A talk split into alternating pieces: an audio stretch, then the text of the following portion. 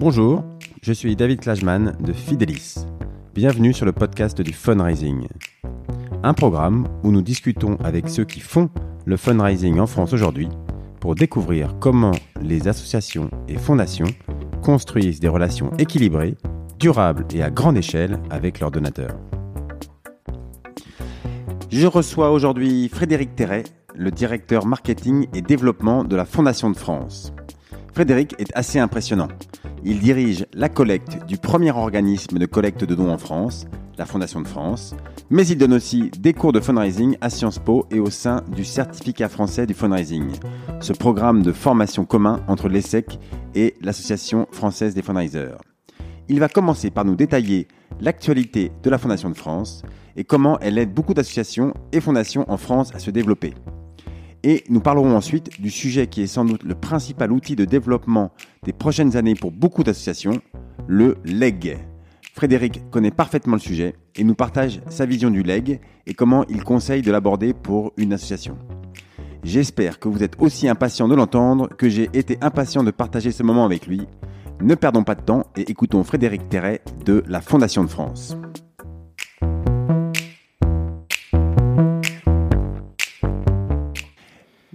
Je reçois aujourd'hui Frédéric Terret, le directeur marketing et développement de la Fondation de France. Bonjour David. Bonjour Frédéric. Alors, la, Fondation de France, c'est bien sûr une pièce euh, incontournable de la générosité en France. C'est le plus gros collecteur, je dis pas de bêtises, entre 200 et 250 millions d'euros euh, chaque année. C'est un acteur qui est sur de très nombreux fronts de l'intérêt général. Quelques chiffres rapidement, 490 euh, 000 donateurs, 857 fonds euh, et fondations sous égide, 6 fondations régionales, 206 salariés, 10 000 projets soutenus. Bon, Frédéric, tu vas nous expliquer tout ça euh, et surtout comment est-ce qu'on réussit à, créer, à maintenir cet outil fantastique qu'est la, Fondation de France qui a comme objectif de, canaliser toutes les envies d'agir dans tous les domaines de l'intérêt général. Exactement. La, fondation de toutes les causes. voilà, bah, tu vas nous expliquer ça, mais, mais d'abord, euh, est-ce que tu pourrais commencer par te présenter? Avec plaisir. Je suis donc Frédéric Thierry, tu l'as dit, je suis directeur du développement, je suis euh, un produit du secteur marchand. J'ai commencé euh, il y a des années maintenant à travailler en agence de communication, puis dans le marketing. J'ai été formé progressivement au marketing direct euh, et au marketing de réseau. Et complètement par hasard, je suis rentré dans une agence euh, qui n'existe plus aujourd'hui, qui s'appelait l'agence SIM, qui était dans le groupe WWPP, euh, et qui était spécialisée dans le marketing humanitaire. Et on m'a confié des, des, dossiers intéressants, notamment Action contre la faim, le Secours populaire français, la Fondation de France à l'époque. J'ai d'ailleurs travaillé dans deux de ces organisations puisque je suis devenu directeur de la communication et du développement d'Action contre la faim et aujourd'hui je suis directeur du développement de la Fondation de France. Mais c'est son lien direct et j'ai découvert avec passion ce métier de la collecte de fonds parce que parce qu'il faut être très malin dans ce métier en termes de communication et de marketing. On a des moyens qui sont relativement modestes, on a des objectifs de long terme, on doit pas trahir la cause, on doit être tout à fait fidèle à, l'objet sociétal de la cause, à sa mission, on peut pas la travestir. Euh, on doit construire une relation de long terme avec les donateurs, donc on doit faire venir les donateurs à nous, donc tous les systèmes de notoriété, mais surtout on doit les fidéliser dans la durée. Euh, avec un produit qui est un produit merveilleux, le don, mais sur lequel il n'y a que des contreparties de sens. C'est un produit totalement immatériel. Donc c'est un produit passionnant à vendre. Euh, ça oblige à beaucoup, beaucoup d'intelligence parce qu'on ne sait rien de, de nos clients qui sont les donateurs. C'est des inconnus, absolument. On sait simplement leur nom, leur adresse et le montant de leurs dons. Et à partir de ça, on doit bâtir une relation pérenne. Donc, euh, ce sujet m'a passionné. Et puis, euh, et puis, le sens que ça donnait aussi à, mon métier de, de, communicant et de marketeur a été, a été un, un, voilà, une grande révélation. C'est-à-dire que j'avais des connaissances techniques et que je les mettais au service d'une cause. Et ensuite, je suis devenu. Euh, et après, tu n'as pas quitté le monde associatif une fois que tu, es, tu as mis un pied dans, depuis l'agence ou tu as fait des... J'ai une petite tentative. Je suis sorti d'agence et j'ai quand même pris un directeur de la communication et marketing dans la distribution sur le bâtiment. J'étais dans, dans une structure de distribution dans le bâtiment. Euh, et puis, et puis j'ai été rattrapé par le secteur non marchand puisque j'ai été euh, sollicité pour l'Institut Pasteur. Et puis après une longue chasse, je suis, je suis rentré à l'Institut Pasteur avec bonheur où j'ai passé euh, sept années merveilleuses. Puis Action contre la faim, puis la Fondation de France. donc euh, je peux dire que maintenant je suis définitivement vraiment estampillé, caritatif et, exactement. Et, fier de l'être, content de l'être en tout cas. alors justement, j'en profite parce que toi, qui as vu plusieurs associations et, aussi donc dans, plusieurs entreprises du monde marchand. donc il y a beaucoup de gens qui, qui, qui, qui veulent travailler dans l'associatif ou qui travaillent déjà parce qu'ils veulent donner du sens à leur travail. Mais évidemment, le monde associatif, c'est très vaste. On peut y faire des choses très différentes. Euh, chaque association en plus est unique. Alors toi qui, as vu euh, ces différents postes, est-ce que tu sais avec du recul qu'est-ce qui pour toi te correspond mieux, euh, qu'est-ce qui te correspond pas dans le monde associatif et voilà comment est-ce que ça peut inspirer d'autres? Alors première chose, quand, on est, quand on est comptable dans une fondation, une association, quand on est responsable RH, on est avant tout comptable et responsable RH. Le sens, c'est la cerise sur le gâteau, mais c'est pas ce qu'on fait au quotidien. Quand on est euh, directeur du développement ou du marketing, euh, on, a un métier qui, dans l'essence, est un poste de, responsable ou de directeur marketing ou de directeur commercial. Donc il faut aimer ces métiers profondément. Et c'est ce qu'on vient trouver d'abord. Donc si on n'aime pas être en relation avec euh, des donateurs, si on n'aime pas le contact humain, si on n'aime pas la stratégie de long terme, si on n'aime pas le marketing, on ne sera pas à l'aise. Donc la motivation pour le sens ne suffit pas. Euh, deuxième chose, euh, euh, il faut être à même de faire un petit sacrifice financier parce que les salaires sont pas exactement les, mêmes dans les associations les fondations dans le secteur marchand. Ça, c'est un, deuxième élément d'appréciation.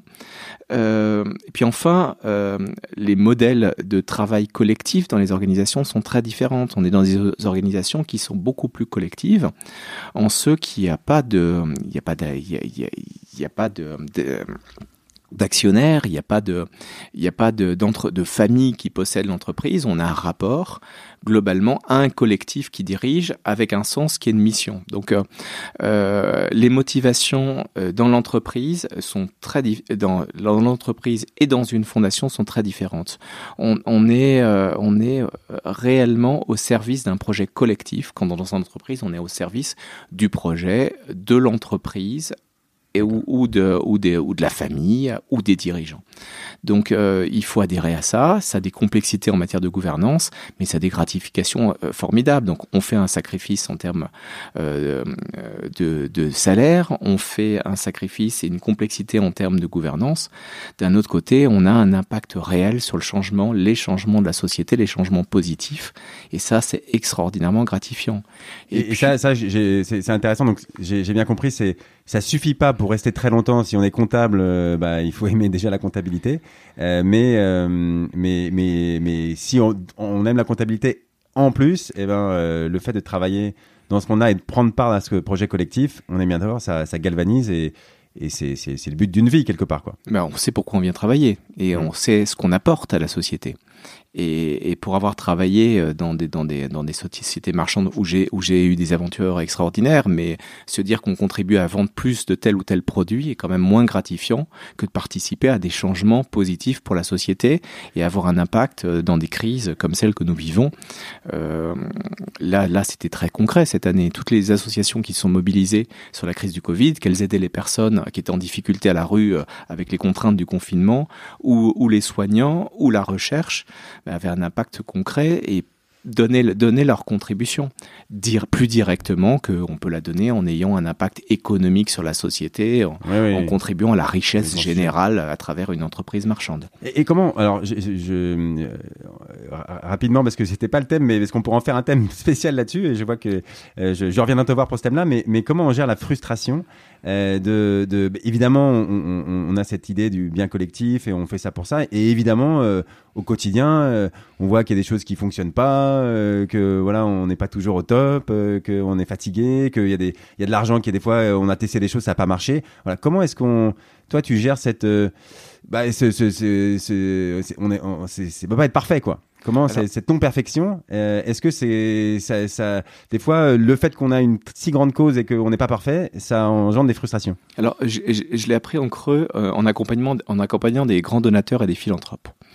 Euh, quand on a un entrepreneur qui veut agir et qui est prêt à donner des millions pour une cause, la première chose qu'on va lui apprendre, c'est qu'il doit être modeste, qu'il pourra pas tout changer et qu'il apportera pas des solutions.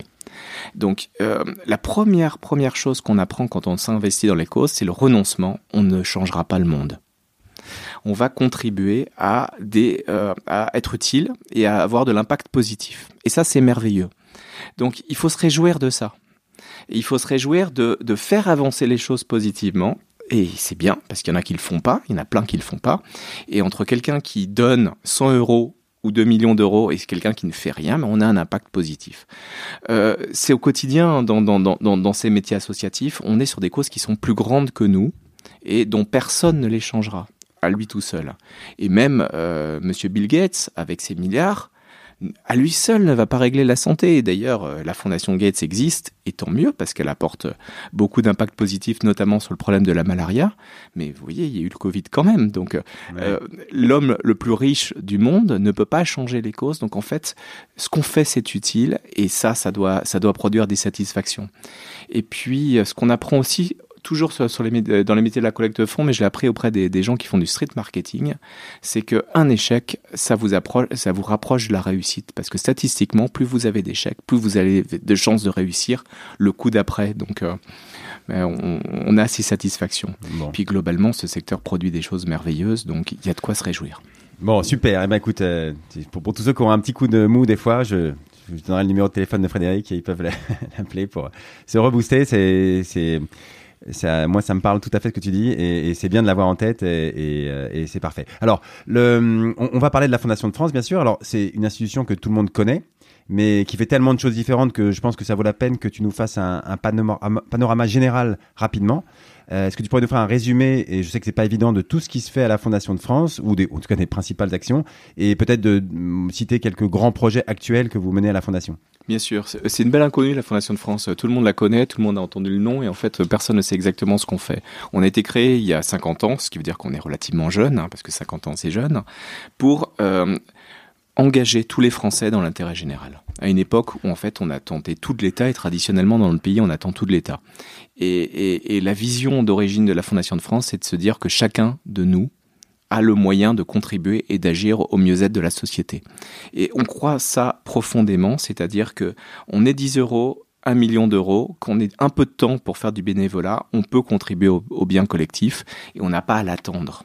Donc euh, la Fondation de France, elle encourage tous ceux qui ne sont pas dans la protestation ou le renoncement, tous ceux qui ont envie d'agir, qui soient des donateurs ou des acteurs de terrain qu'on finance.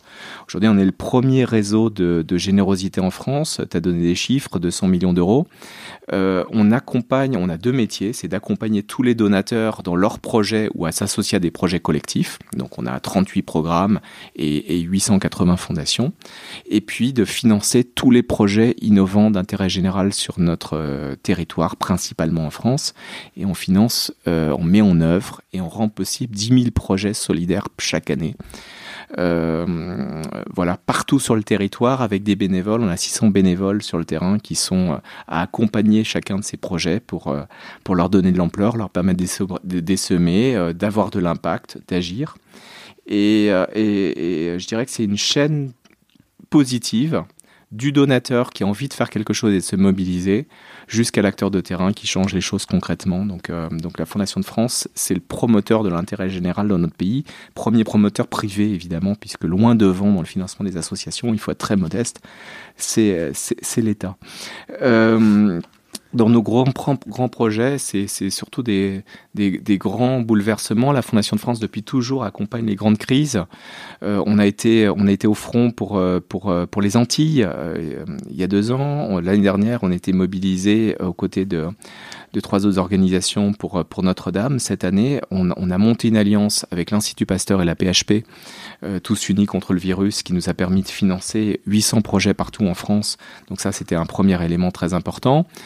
Euh, en fin d'année, on fait une opération avec France Télévisions en association avec le Secours catholique, Emmaüs, le Secours populaire et SOS Village d'enfants qui sera pour un Noël solidaire euh, parce qu'on a bien besoin de, de finir l'année de façon généreuse vu le contexte économique et l'amorosité. Ouais. Et puis, et puis euh, on, on, lance des grandes initiatives euh, d'aide euh, à l'initiative et aux associations partout en région. Donc ça, c'est c'est c'est un vrai projet de la Fondation de France de faire en sorte que euh, on soit encore plus près des besoins sur le terrain et on renforce encore notre action régionale. Et puis à ah l'opposé, comment vous faites pour ça? Parce que je sais que c'est quelque chose qui, bah, notamment pendant le, dans le Covid, beaucoup d'associations sont recentrées sur le régional et, et, euh, et ont vu que, enfin, on voulait avoir des récolter les besoins en région, euh, avoir des bénévoles en région, euh, faire ne serait-ce que sortir les projets, parce que des fois on n'est vraiment pas au courant de ce qui se passe et, des besoins locaux. Comment vous faites pour, comment vous êtes organisé pour ça?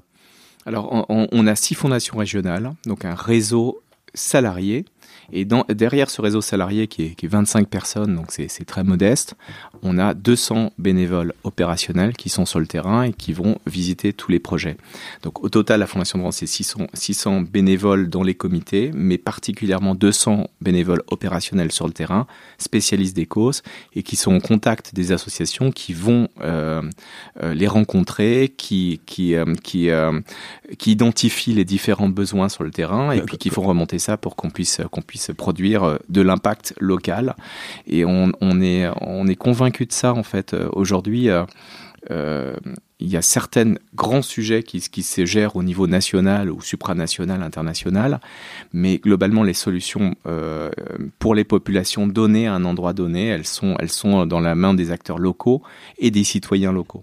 Comment les sources ces projets Parce que bah, il faut que les gens vous connaissent. Comment est-ce que justement les gens locaux, enfin qui travaillent pour vous, ils sont déjà leur premier euh, boulot, c'est d'aller référencer, trouver les, les, les, porteurs de projets, ceux qui ont déjà euh, des actions engagées et qui euh, ont manque de moyens et qui savent pas structurer leur développement. Comment ça se passe? Oui, on, a, on est même allé plus loin. On a, on a lancé il y a, il y a cinq ans un programme qui s'appelle Dynamique territoriale. On est allé voir les citoyens, on a fait des réunions publiques, on a distribué des tracts sur les marchés pour proposer euh, à ceux qui voulaient s'engager pour leur territoire de venir dans des réunions collectives et de proposer leurs idées. Ouais, génial, Donc on n'était même pas au niveau de l'association, on était au niveau j'ai envie de faire ça, j'ai envie de faire un potager partagé euh, dans notre quartier où on n'a rien. Et on a accompagné ces idées, donc en fait on a voté pour les plus belles idées, celles qui étaient les plus matures, celles, les personnes qui pouvaient mobiliser des bénévoles autour d'eux, et on les a accompagnées jusqu'à la structuration d'associations. Donc ça, on a fait ça. Ça, ça, a bien, ça a bien marché. Les gens jouent le jeu. Euh, est-ce qu'on trouve beaucoup d'initiatives euh, ou alors, euh, comme, quel était le, retour là-dessus? En fait, parce que l'idée est géniale, je trouve. On, on, on a, la, on a la, certitude que tout le monde a les moyens d'agir, tout le monde a les bonnes idées. Ce qui manque parfois, c'est la petite étincelle. Et quand on dit à quelqu'un, on a confiance, votre idée est bonne et on va vous aider, en fait, on crée simplement l'étincelle, donc c'est très modeste parce que les gens viennent avec leurs idées et avec leur diagnostic, ils savent les problèmes, ils imaginent les solutions et, on, les met en mouvement. On donne confiance en fait. Et, et bah, rendre acteur, c'est ça qu'on essaye tous de faire et, c'est dur. Hein. Euh, ça, demande de l'accompagnement, c'est du temps, mais, euh, mais, euh, mais les bénéfices sont, sont, incroyables parce que les résultats sont, sont, sur le terrain sont durables. Parce que c'est les acteurs du terrain et c'est pas des solutions plaquées qui viennent depuis Paris en disant il faut faire comme ça pour régler tel problème, il faut faire ça. C'est les gens eux-mêmes qui réfléchissent à leurs propres solutions, qui les mettent en œuvre et qui les mettent en œuvre avec, euh, avec leurs voisins et, et ça crée des choses incroyables. On a, on a fait on a fait ça pendant cinq ans dans le bassin minier dans le Nord. C'est un programme qui s'appelait Mine d'idées. Et, ça a tellement bien marché qu'un collectif d'entreprises a décidé de prendre le relais de la Fondation de France. Et aujourd'hui, c'est une fondation régionale qui s'est structurée pour continuer à financer ces initiatives locales de citoyens. D'accord, d'accord. Ben, c'est euh, c'est vraiment intéressant. Euh, et, donc aujourd'hui, il reste, enfin ces projets-là, il reste. Euh, ah oui, c'est quoi le, montant moyen, enfin minimum, parce que pour déclencher cette étincelle, comme tu dis, qui est, encore une fois l'objectif de, beaucoup d'entre nous et, rendre acteurs les, gens qui portent des projets, c'est vraiment. Euh, il faut qu'ils réalisent qu'en fait, ils peuvent changer beaucoup de choses à, eux tout seuls ou euh, qu'on peut les aider à structurer. Rien que ça, c'est vraiment un super boulot. Mais c'est quoi le minimum, on va dire, de financier qu'il faut pour rendre un projet possible? Euh, parfois, il faut pas grand-chose en fait. Euh, c'est ça qui est merveilleux, c'est que c'est qu'on fait des grandes choses euh, dans l'intérêt général et dans la philanthropie avec des moyens très modestes. le soutien moyen de la Fondation de France à un projet, c'est 10 000 euros. Mais c'est le soutien moyen. Il y a des macro-projets de recherche qui coûtent cher, qui peuvent être à 300 000 euros, et puis il y a des projets qui débutent avec 2000 euros de financement, parce que c'est le possible. Euh, et, euh, et, avec ça, euh, on peut commencer à, à, réfléchir, on se fait prêter un local, on ouvre une activité, on aide des personnes, on mobilise des bénévoles, et, et puis derrière, on a tous les niveaux en fonction de la maturité des projets, des, des projets des, des personnes, qui peuvent aller de l'initiation d'un projet jusqu'au recrutement du premier salarié, parce que à passer un moment, quand un projet grandit, mais il faut mettre quelqu'un de permanent et que les bénévoles à eux tout seuls suffisent pas. Donc euh, bah, c'est un premier salaire et puis et puis ça peut ça peut être de plus en plus significatif. Mais euh, 10 000 projets chaque année, 200 millions au total et globalement le, le, financement type c'est c'est 10 000 euros. Mais euh, mais ouais, mais à partir de 2000 on peut commencer à, à, mettre cette étincelle on va dire. Exactement. Ok super. Alors j'aimerais faire un zoom sur un, un point particulier qui est le rôle de la Fondation de France dans la philanthropie internationale. Euh, en tant que fundraiser, une question qu'on se pose souvent quand l'association euh, a passé une certaine taille, c'est euh, ma mission peut-elle être soutenue par des donateurs à l'étranger? Moi, j'ai eu plusieurs fois cette intégration avec des, avec des associations que nous accompagnons euh, avec Fidelis et, et, et je sais que je me suis rendu compte de la difficulté. Alors, on pense au début aux pays francophones, on se dit, ah, bah, en Belgique, en Suisse ou même au Canada, euh, euh, on, a, on a déjà les supports, on, peut déjà expliquer plein de choses de ce qu'on fait. Euh, après, on peut penser à d'autres pays, bien sûr, assez vite, mais on est vite confronté à des questions très basiques comme comment est-ce que je reçois l'argent? Est-ce que les gens ils peuvent nous faire des chèques dans ces pays-là? Est-ce qu'il faut une adresse dans le pays? Est-ce que les dons sont défiscalisés ou pas? Bon, voilà, c'est très vite euh, compliqué. Alors, comment est-ce que vous, à la Fondation de France, vous, aidez les associations sur cette problématique? Alors, c'est un vrai casse-tête, effectivement. Et, comme j'ai dit au début, le, le, le, rôle de la Fondation de France, c'est d'accompagner toutes les envies philanthropiques. Donc, on s'est dit qu'il y avait des acteurs formidables en France qui pouvaient pas se développer à cause de ça. Donc, on a, on a décidé de développer deux réseaux. Le réseau Transnational Giving Europe et un bureau à New York, Friends of Fondation de France, pour faciliter la philanthropie transnationale. Donc en clair, quand euh, vous avez des donateurs à l'étranger ou que vous cherchez des donateurs à l'étranger, plutôt que créer une structure et la faire référencer juridiquement, vous pouvez vous adresser à la Fondation de France. Pour, euh, pour New York, euh, c'est la même équipe, c'est l'équipe internationale, à travers le réseau Friends of le, le, bureau Friends of Fondation de France. Votre donateur va donner à Friends of Fondation de France et recevoir un reçu fiscal totalement valable aux États-Unis, donc il va avoir sa déduction fiscale, et Friends of Fondation de France va verser directement le montant du don euh, à, votre, à votre projet. Même chose pour Transnational Giving Europe, sauf que c'est plus compliqué puisqu'on est sur 21 partenaires, 21 pays et des législations qui sont, qui sont, qui sont toutes un petit peu différentes. En théorie, les décisions de la libre circulation des fonds au niveau de la, Commission européenne, les arrêts successifs, notamment l'arrêt Perche, devraient faciliter la, philanthropie transnationale. Mais la fiscalité allemande n'est pas la fiscalité française. Et aujourd'hui, en tant qu'association en France, vous ne savez pas éditer un reçu fiscal valable pour un contribuable allemand. Donc vous rapprochez de la Fondation de France, euh, on référence votre dossier comme existant auprès de tous les partenaires européens, donc auprès du réseau Transnational Giving Europe. Votre donateur allemand va donner à notre partenaire qui s'appelle Massainata Stiftung. Massainata va éditer le reçu fiscal et va verser directement le, produit du don à votre organisation. Donc c'est un réseau qui est extrêmement simple, aujourd'hui qui accepte des dons euh, en ligne partout en Europe, dans les monnaies locales, en fonction des fiscalités locales. En, ligne, que en ligne ou non? En ligne, en firmant, euh, en chèque, en casse postale, comme on fait, comme on fait en Suisse, puisque les gens font des mandats postaux majoritairement en Suisse. Donc en fait en fonction de toutes les législations, à la condition, à la double condition simplement, et c'est ce qu'on vérifie, que le projet que, vous avez dans votre association est bien éligible à la déduction fiscale dans le pays de, du donateur est bien éligible, en France évidemment, pour qu'on puisse faire la, passation et le transfert.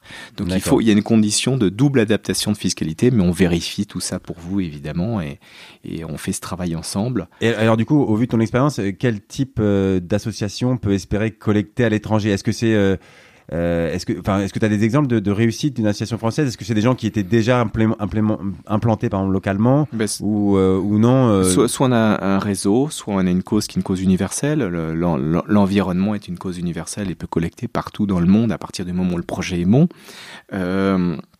Soit c'est une cause qui évoque la France et que les, des, des, donateurs internationaux ont envie d'accompagner. Donc on a beaucoup de, de, de, monuments, de causes euh, culturelles qui, qui collectent, mais aussi euh, toutes les grandes écoles collectent auprès de leurs membres qui sont par essence euh, ah internationaux. Mais Aujourd'hui, on est chacun citoyen du monde, donc on a beau être né dans un pays, on peut voyager et se retrouver imposé dans un autre pays simplement parce que pour des circonstances professionnelles, on bouge. Donc de fait, toutes les associations, directement ou indirectement, ont ces connexions de donateurs internationaux. En général, elles ne savent pas trop comment les gérer. Et donc, euh, les verrous fiscaux euh, font qu'on ne va pas au bout de la relation et qu'on évite de demander des dons parce que ça semble très très compliqué. donc, ça, c'est deux véhicules euh, qui, permettent de faciliter. Soit, soit on a déjà le réseau, mais euh, et effectivement, on ne sait pas collecter les, les sous. Euh, et, et, la création du réseau, juste que ça m'intéresse, que je me suis moi-même souvent posé la question. Euh, les gens se disent, disent pas. Est-ce que tu as des exemples d'associations françaises qui ont un, effectivement un, projet euh, euh, qui se parle très bien à des gens à l'étranger? On soigne la douleur, on soigne euh, une maladie. Et, et, et les gens, est-ce que les gens se disent ah mais moi j'ai déjà des associations en Belgique, pourquoi je donnerais une association française? Ou non Bien expliqué, ça, ça passe bien et les gens n'ont pas ce genre de réflexe. Euh, en, réalité, euh, il y, a autant de réponses que d'histoires euh, pour, pour les donateurs on, a des donateurs qui ont, qui ont euh, une double existence ou qui ont une maison de campagne en France, qui, font, qui sont très attachés à un festival local. Et on, a des dons très curieux aux États-Unis pour des, pour des festivals en Bretagne, alors que ce sont des purs Américains. Mais en fait, on a compris qu'ils avaient une maison de campagne à côté, une maison de vacances à côté, qu'ils connaissaient bien la région et qu'ils étaient très sensibles à ça. Et puis, euh, et puis il y a des causes qui sont par nature universelles. Donc, euh, donc euh, sur la recherche, sur l'environnement, il n'y a pas de frontières à partir du moment où le projet est bon et bien présenté. Donc, euh, je crois qu'il faut, se lancer si on si on, le sent et, que bon, j'imagine qu'il faut quand même avoir une petite structure enfin une structure minimum quoi. C'est pas pour euh, une association qui démarre. Il faut d'abord aller voir localement si on, si on, part de zéro euh, le coût d'accès à un marché le coût le coût de collecte à grande échelle dans un marché c'est en général très coûteux parce que ça implique de la communication. Euh, donc en fait souvent la, la, bonne intuition c'est d'aller dans son réseau proche ou dans son réseau indirect mais parfois parfois on a on a des centres de recherche qui collectent beaucoup à l'étranger simplement parce que il y a une partie de l'équipe de recherche qui est qui est d'un autre pays enfin ah il y, a beaucoup d'international aussi dans nos projets en France. D'accord. Ok, alors, euh, euh alors je, le, l'heure tourne et, et, euh, et je, je, vais euh, aller sur un autre sujet que je voulais absolument aborder avec toi, qui est voilà, qui est un, des supports importants des dons pour la Fondation de France et pour plusieurs associations, c'est le leg. je sais que tu as une, grande expérience sur le sur la gestion des des légataires et des testateurs. J'aimerais qu'on passe un peu de temps là-dessus. Alors, parce que c'est un, un sujet compliqué qui intéresse bien sûr toutes les associations et qui peut représenter des, des sommes euh, importantes. Je sais que vous, vous avez reçu euh, le fameux leg Carosso, c'est ça, je le prononce bien Carosso. Euh c'était pas un leg, c'était une, c'était une donation sur succession. Ah d'accord, d'accord. Alors bon. C'était c'était un corollaire du leg, mais en fait c'est c'est des enfants qui ont décidé de verser une partie de la succession de leurs parents pour créer une fondation. Ah, d'accord. Bon, 467 millions d'euros, c'est pas tous les jours, mais mais j'imagine que ça a irrigué le système de générosité pendant quelques années. Euh, ça, c'est bien, c'est inspirant. Alors, c'est pas tous les gens qu'on a, euh, pas tous les ans qu'on a ce genre de legs, bien sûr. Mais pour vous, euh, est-ce que tu peux commencer par nous dire qu'est-ce que ça ça pèse les legs dans votre récolte globale? C'est oui, c'est très significatif. C'est entre 30 et 50% C'est de 60 à 100 millions d'euros par an. Donc c'est des montants importants et évidemment euh, ces chiffres excluant les, les legs atypiques parce que parfois on a des legs euh, importants. Cette année on a eu deux legs importants par exemple pour euh, deux legs de plus de 30 millions d'euros chacun. Donc mmh. ça fausse un petit peu un petit peu les chiffres mais c'est quand même relativement rare. Hein. On a on a eu dans l'histoire de la Fondation de France seulement une dizaine de legs au-delà de 100 millions d'euros. Là on parle de très très très grands chiffres. D'accord. Alors, bon, c'est un sujet complexe, comme je, comme je disais, parce que évidemment, ça touche à, l'intimité des gens. Euh, on parle de leur décès, on parle de la trace qu'ils vont laisser, de leur famille, de leurs enfants. Euh, alors, est-ce que tu pourrais nous, nous, nous, dire comment tu abordes ce sujet avec euh, tes donateurs, ou même au-delà de tes donateurs, et est, c'est quoi le bon moment pour en parler? Comment est-ce qu'on aborde cette conversation avec eux? Déjà vous dire que euh, aujourd'hui on est dans un marché de la générosité qui est un marché relativement fermé parce que économiquement ça va pas très bien. Euh, et que les Français ne vont pas doubler le montant de leurs dons. On a encore beaucoup d'élasticité sur le leg parce que les Français font pas assez leur succession. Et qu'aujourd'hui, le leg, c'est le moyen le plus indolore de donner voire des sommes importantes. Parce qu'en fait, quand on n'est plus là, euh, quand on meurt, et ça va tous nous arriver, on n'a plus besoin d'argent. Donc c'est le moment le moins coûteux pour donner. Alors que toute sa vie, ça peut être un sacrifice hein, de faire un don, même un don modeste. Quand on a une petite retraite, euh, donner 50 ou 100 euros, c'est un sacrifice sur son propre budget. Euh, maintenant, c'est le don le plus généreux qu'on va faire, c'est le don qu'on va pas pouvoir surveiller. Donc c'est quelque chose d'extrêmement sensible. Et puis la deuxième dernière chose, ça projette sur sa propre mort, le, sujet dont on a quand même le moins envie de penser et le, le, sujet dont on a le moins envie de parler à une personne. C'est très très difficile de dire à quelqu'un, euh, David, euh, est-ce que tu as fait ton testament parce que tu sais que tu vas mourir, hein, comme tout le monde, donc euh, il faut que tu commences à y penser. C'est un peu agressif. Donc en termes de communication, on fait de la sensibilisation, on fait pas, on force pas la main comme on le fait sur le don. Sur le don, faire sortir de l'argent, c'est toujours très difficile parce que le don d'argent est, par nature insatisfaisant. C'est le, don le moins satisfaisant. Le don le plus agréable, c'est le don de soi, le don de temps, le don de matériel, le don d'objets, le don de. mais le, don financier, c'est ce qu'on fait quand on n'a pas d'autre choix. Pour obtenir un don euh, par chèque ou par virement, on force un peu la main hein, dans nos mailings. C'est un peu, allez-y, euh, il y a urgence, c'est maintenant, faites-le tout de suite. Sur le leg, on, doit être sur la réserve parce qu'on parle d'une décision qui doit être mûrement réfléchie et on parle du don ultime, du don le plus important. Euh, on parle parfois des économies toute une vie. Hein. On, met toute une vie à rembourser euh, un prêt immobilier pour avoir sa maison ou son appartement. Et dans le leg, on pose cette question c'est si vous voilà, si vous voulez réaliser un projet, vous pourriez réfléchir à faire euh, un leg d'une partie ou de tous vos biens. Donc euh, la première chose, c'est de faire connaître le leg. On a l'impression, parce qu'on travaille dans le secteur non marchand, qu'on entend de la publicité partout euh, sur le leg, parce qu'on est très attentif, mais les Français connaissent pas encore suffisamment ce dispositif, c'est-à-dire qu'on peut faire le leg à une association. Et connaissent le moins ce dispositif, ceux qui sont plus susceptibles de le faire, c'est ceux qui ont un problème avec les successions, c'est qui n'ont pas d'héritier. Mmh. Je crois que enfin une bonne partie des legs, je vais pas dire de bêtises, mais 50% ce sont des gens qui n'ont pas d'héritier. c'est plus que 50% en fait. Aujourd'hui, aujourd'hui, on fait un leg caritatif euh, quand on a, euh, on a un problème, soit qu'on a personne à qui léguer, soit qu'on a des gens à qui léguer, mais à qui on ne veut pas léguer. Hein, c'est ça la raison principale, plus la cause. C'est ça associé à, l'envie de soutenir une cause. Donc il y a, y a un problème et puis il y a une motivation positive. Et, donc, il faut faire venir les gens sur une réflexion qui met très très longtemps. Les gens se décident pas du jour au lendemain. Ils y pensent progressivement. Et puis, ils s'habituent à cette idée de faire un testament. Parce que c'est quelque chose qui, met du temps. Donc, euh, on les sensibilise. Et puis, et puis on s'ouvre au dialogue avec eux en disant, ben voilà, on est là pour vous accompagner et construire votre projet. Euh, l'avantage de la Fondation de France, c'est qu'on est sur toutes les causes. Donc on dit, il n'y a pas de leg type, il y a un leg sur mesure qui répond à votre besoin. Et notre métier, c'est de faire en sorte que votre leg vous ressemble et que ce soit un projet, ça soit pas le projet de la Fondation de France, ça soit votre projet de, succession. Donc libre choix de la cause, libre choix de, de, l'utilisation des fonds, libre choix euh, de la façon dont on va résoudre la succession parfois et toutes les charges qui sont liées à ça. Ça, c'est vrai même pour des legs qui sont plus euh, modestes entre guillemets. J'aime pas trop utiliser ce terme-là, mais j'imagine qu'on peut tailler un projet sur mesure pour des évidemment des, des legs importants.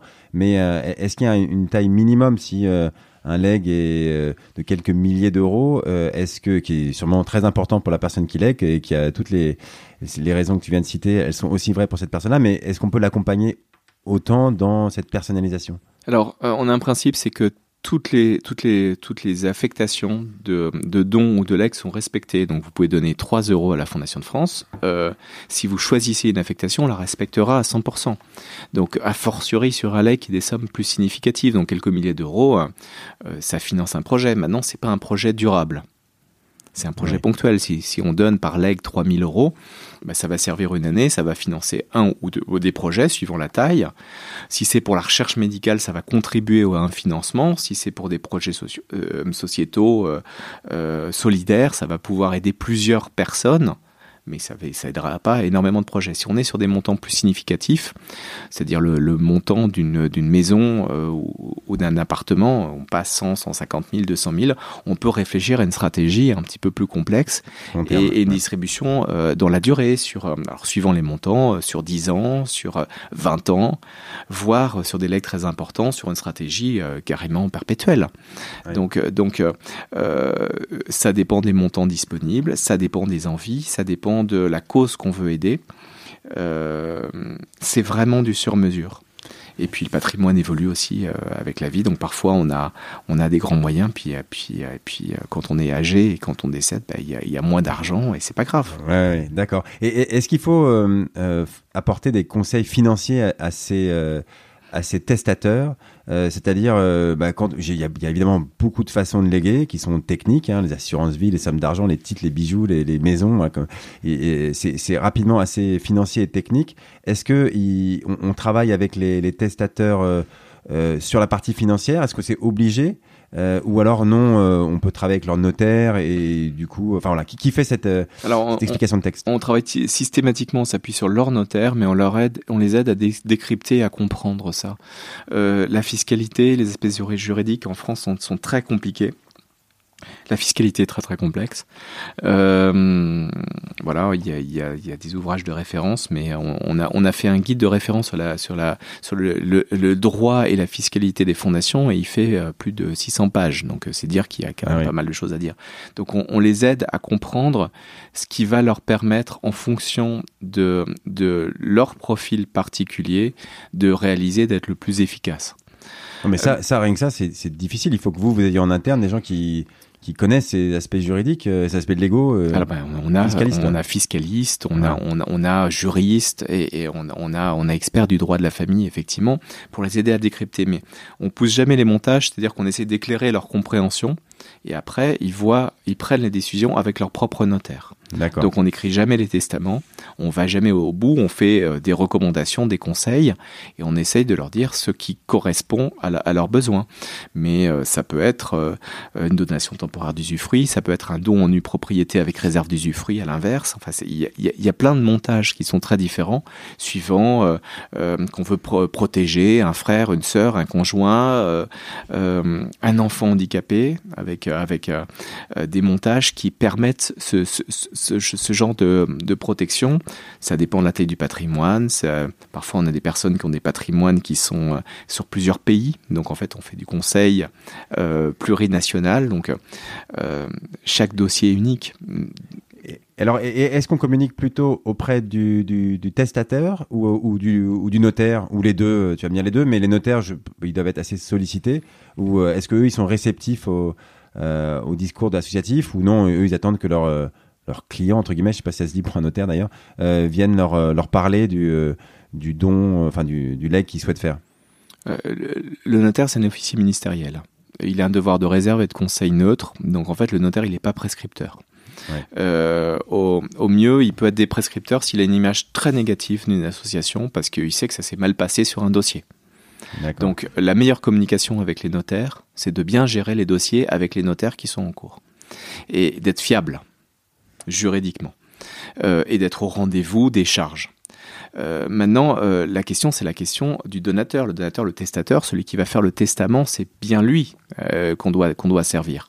Donc le notaire, c'est un intermédiaire qui, a, qui a un rôle officiel, qui est absolument indispensable et qui est le conseiller du, du, du de, de, notre donateur, de celui qui va faire le testament. Mais la communication, elle se joue uniquement sur celui qui est le donneur d'ordre et qui va lui donner de l'argent. Oui, d'accord, le testateur. Euh, et, une fois que quelqu'un a exprimé un intérêt pour un leg, euh, comment est-ce que on, on, se fixe des... Alors tu vas me dire que chaque cas est particulier, je, sais, mais, mais comment est-ce qu'on a quand même des, règles de, communication avec cette personne sur la durée? Je, sais que, évidemment, comme tu disais, la situation entre le moment où on prend la décision et le moment où et on décède, bah, ça, plein de choses ont pu changer dans sa vie. Euh, je crois d'ailleurs que... la raison principale d'abandon d'un c'est l'arrivée d'un petit enfant pour le, pour. J'ai vu ça. Donc, comment est-ce qu'on arrive à, garder ce contact-là pour euh, bah, continuer à valider l'intérêt de la personne et, euh, l'accompagner pendant les années, parce que ça dure longtemps, bien sûr, entre le moment où elle avait pris la décision et le moment où, où ça va se mettre en place? Quelqu'un qui a fait un, un projet de testament pour votre association, en fait, il est déjà donateur. Sauf que son don va différer il va se réaliser à sa mort. Ah d'accord. Parce que je crois que en fait, il y a, je crois que c'est, c'est plus de la moitié, mais je crois que 40% des gens qui font un, un leg n'étaient même pas donateurs de l'association avant. Je crois que j'ai vu cette. Euh, oui, il y a certains effectivement avec qui on peut pas avoir de relation parce qu'on ne sait pas qu'ils ont fait un testament. Mais à partir du moment oui. où vous avez euh, quelqu'un qui vous dit j'ai fait un testament en faveur de votre fondation, de votre association, il est traité comme un donateur. Il est déjà virtuellement un donateur. Sauf que le don va se réaliser dans 5 ans, dans 10 ans, dans 20 ans. Euh, et il, est grand donateur, puisqu'il va faire un don de probablement tout ce qu'il a, tout ce qu'il possède. Euh, donc euh, l'énorme défaut de certaines associations, c'est les oublier. Parce qu'on dit, bah, on le remerciera quand, il, quand ça sera réalisé. Mais non, on le remerciera pas. À ce moment-là, il sera plus là. Donc, euh, c'est absolument essentiel de pas oublier ça. C'est qu'ils font partie des donateurs. Et en plus, de donateurs qui ont, qui ont un lien émotionnel avec vous très fort, parce que quand on a rédigé le son testament pour quelqu'un, on le fait rentrer dans son cercle de confiance, son cercle d'intimité, sa famille. De fait, euh, quand, quelqu'un nous dit euh, j'ai fait un leg pour la Fondation de France, il a fait de la Fondation de France son héritier, on est rentré dans sa famille. Il y a une intimité et une charge émotionnelle très forte. Si on s'en moque, si on l'oublie, si, euh, si, si on ne lui parle plus, parce qu'on dit bon, mais c'est fait, dossier suivant, ben, il, va, il va se dire, mais finalement, ils sont pas à la hauteur de mon héritage et on, se déshérite, on est déshérité comme un, un, neveu désagréable peut être déshérité de la même façon, bien sûr. Et c'est logique d'ailleurs. Ah ouais, j'aime bien cette idée de dire qu'on voilà, on rentre dans la famille. quoi. C'est, c'est, c'est incroyable. Ouais, c'est, c'est effectivement un lien intime qui se crée avec, euh, avec la personne. quoi. Il faut, faut avoir ça en tête. pour C'est ce niveau de, de, de conversation qu'il faut euh, avoir avec lui, bon, à toute proportion gardée, mais, mais c'est cette idée qu'il faut avoir en tête, oui. Voilà, avec, avec la, juste distance qui est pas facile à gérer, effectivement. Donc, euh, mais, euh, mais, mais c'est important, c'est, c'est quand même une décision très très lourde. Et d'ailleurs, il se passe quelque chose, parce que quand la personne nous annonce qu'elle a fait son testament, on sent la, la charge émotionnelle et la libération positive, parce que c'est très joyeux de faire son testament pour une cause, on sait à quoi va être utilisé l'argent. Les gens sont contents de vous le dire sont soulagés de quelque chose.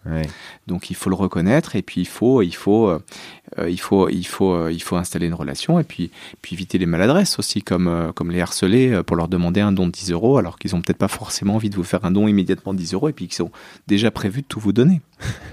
oui, c'est vrai. Donc, mais on a quand même une communication spécifique envers eux. J'ai bien compris qu'on les traite comme des donateurs, mais enfin, comme pas, on sait quand même, on distingue d'un donateur euh, ponctuel qui donne 10 euros, comme tu dis. Euh, comme des grands donateurs. Ouais, comme des grands donateurs, d'accord. Donc euh, on les met dans une base, on, on, on les met dans un, un, système de communication qui est, qui est un petit peu différent, même si j'ai bien compris, j'aime pas trop employer ce terme pour une communication très spécifique. Et alors juste parce que il y a des petites ou moyennes associations qui évidemment se posent la question et, s'intéressent à ce sujet. tout ce qu'on entend là, voilà, un expert du droit de la famille, un expert, etc.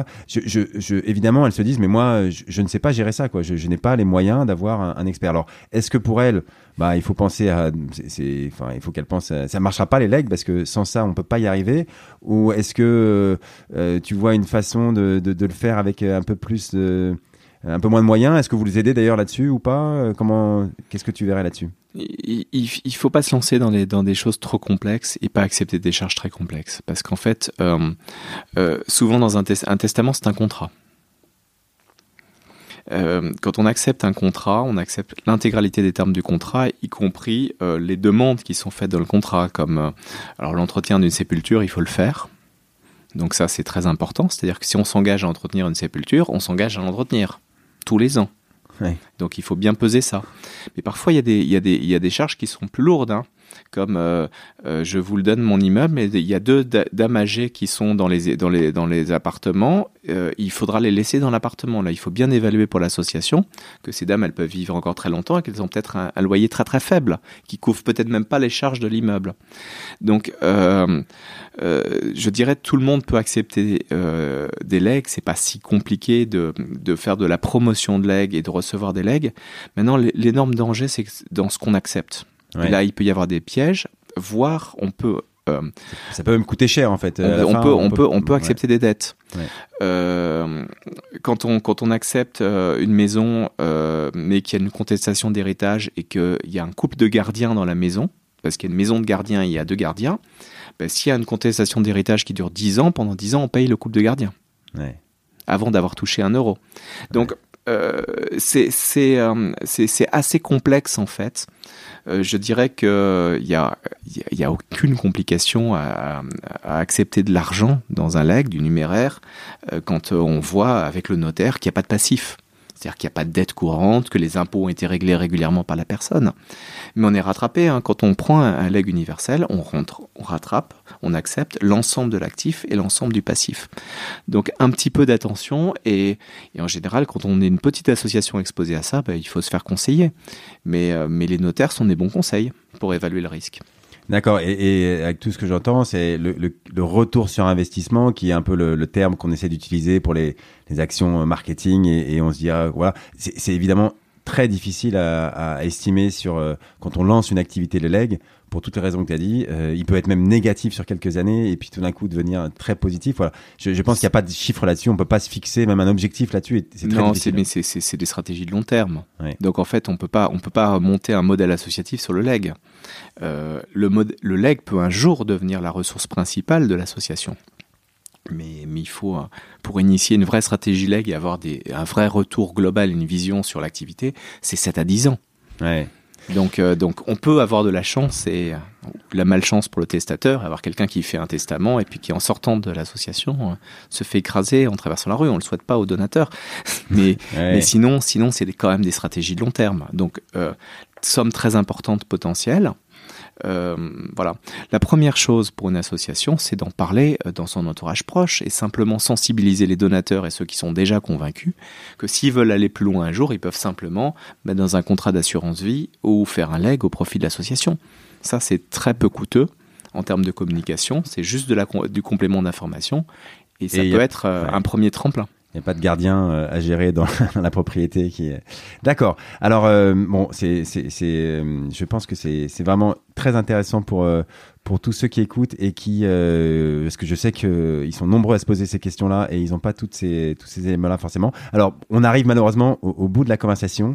Euh, je pense qu'on a eu euh, beaucoup d'informations de valeur, beaucoup de points concrets et, opérationnels aussi, ce que j'essaie toujours de, de, faire dans ce podcast. Alors, avant de conclure, j'aimerais juste te poser une question, même deux pour le prix d'une. déjà sur le euh, sur le, management d'une équipe de, fundraising, euh, est-ce que euh, comment tu ça retrouve un peu ce que tu as dit au début dans dans, dans, l'énergie ou voilà qu'est-ce que qu'est-ce que tu essaies toi de faire passer comme message important à, tes équipes et qu'est-ce que tu veux qu'ils aient en tête sur les valeurs ou voilà pour toi une équipe de fundraising qui est motivée compétente qu'est-ce qu'elle doit avoir comme en tête? Euh, j'ai plein de choses à dire parce qu'il se trouve que, que j'anime euh, l'atelier de management dans le cadre du certificat du, euh, français du fundraising qui est fait par, par, par l'AFF et les SEC. et j'invite tout le monde à, s'inscrire à cette magnifique formation. Elle est quand? Alors Juste parce que je fais une petite aparté parce que je... Il y, a, une session par an et, et, et je sais que qu'il y, y, a beaucoup de demandes, mais, mais c'est vraiment une formation professionnalisante extraordinaire avec, avec un corps professoral de haut, haut niveau. Et je dis pas ça parce que j'en fais modestement partie, mais parce que Vraiment, il y a des grands professionnels qui, euh, qui animent les sessions et les ateliers. Euh, en fait, euh, plusieurs choses sur, sur le management d'une équipe de, fundraising. C'est déjà il faut, il faut garder il faut garder de l'énergie et, du positif parce que tous les ans il faut remettre sur le métier tous les ans, on, obtient des résultats et tous les ans, au mois de janvier, on met le compteur à zéro. Et ça, c'est particulièrement difficile parce que c'est une reconquête. Et, euh, parfois, dans les associations, quand euh, euh, on, pense que les équipes de développement de fundraising, que l'argent tombe tout seul, il tombe pas tout seul. C'est le fruit d'énormément d'énergie. Deuxième chose, il faut, il faut éviter les concurrences internes dans l'équipe entre les équipes petit dos, grand dos, leg, en disant c'est mes donateurs, tu m'as piqué. Il faut vraiment se dire que chacun participe au résultat collectif et, se dire qu'on peut tous avoir des objectifs individuels, mais que c'est le, résultat global et le résultat de l'ensemble de l'équipe, y compris ceux qui directement ne, collectent pas d'argent. Je pense aux services donateurs qui sont absolument essentiels. Et le marketing ne fonctionne pas bien s'il n'y a pas un service donateur qui assure une bonne relation avec les donateurs, par exemple. Euh, autre chose très importante, c'est qu'il faut toujours s'émerveiller des dons. parce que personne n'est obligé de donner. Et très vite, euh, j'ai donné des exemples parce que parce qu'ils font sourire, les exemples en, millions d'euros, mais un don de 10 euros, c'est merveilleux.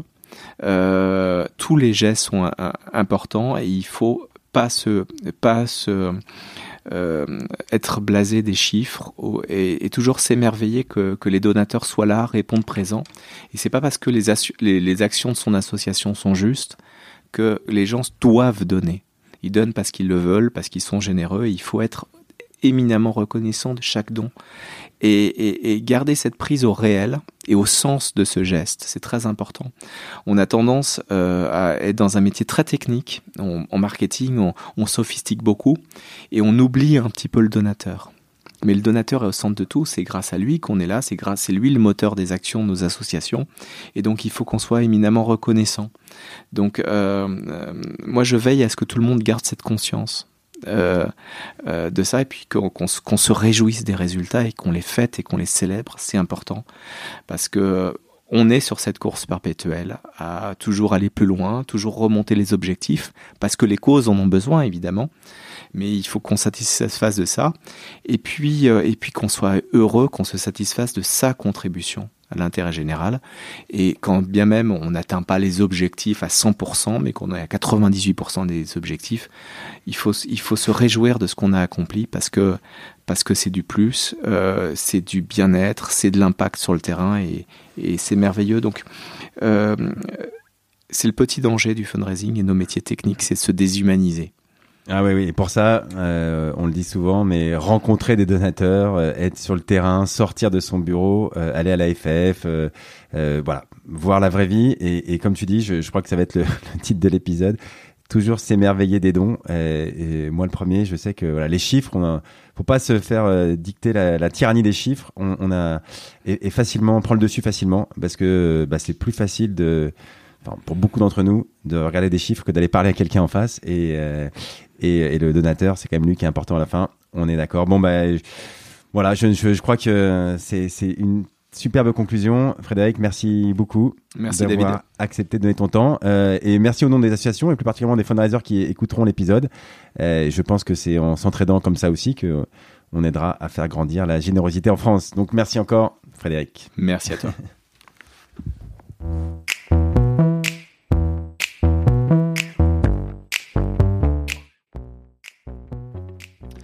Bravo, vous avez écouté cet épisode du podcast du fundraising jusqu'au bout. Merci de le partager avec deux amis autour de vous, d'inscrire de force tous vos collègues sur leur smartphone et de mettre une note 5 étoiles avec un gentil commentaire pour aider à faire connaître ce podcast. Aussi, si vous voulez télécharger un guide du fundraising et être au courant des nouveaux épisodes, vous pouvez venir vous inscrire sur le site fidelis-cc.fr slash podcast. Je suis David Klajman et je vous dis à très bientôt pour un nouvel épisode.